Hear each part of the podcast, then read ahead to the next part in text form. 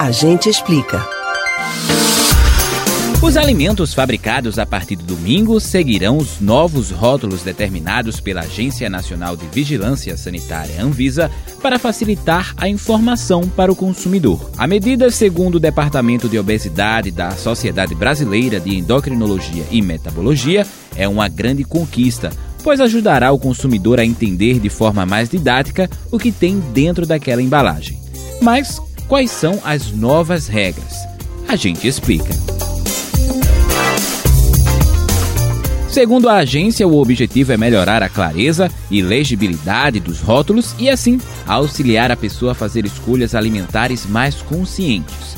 A tabela de informação nutricional passará a ser branca com letras pretas para ressaltar a informação. Também será obrigatória a declaração de açúcares totais e adicionais, do valor energético e de nutrientes por 100 gramas ou 100 mililitros, para facilitar a comparação de produtos, bem como o número de porções por embalagem.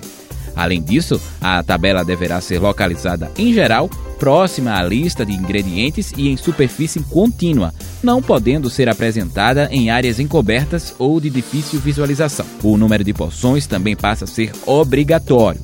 A principal mudança é a identificação na frente da embalagem, na parte superior, dos produtos com alto teor de açúcar, gordura saturada e sódio, que em excesso podem fazer mal à saúde. Já as alegações nutricionais que apontam características positivas do produto, como livre de gordura trans e rico em vitaminas, seguirão voluntárias, mas deverão seguir alguns critérios.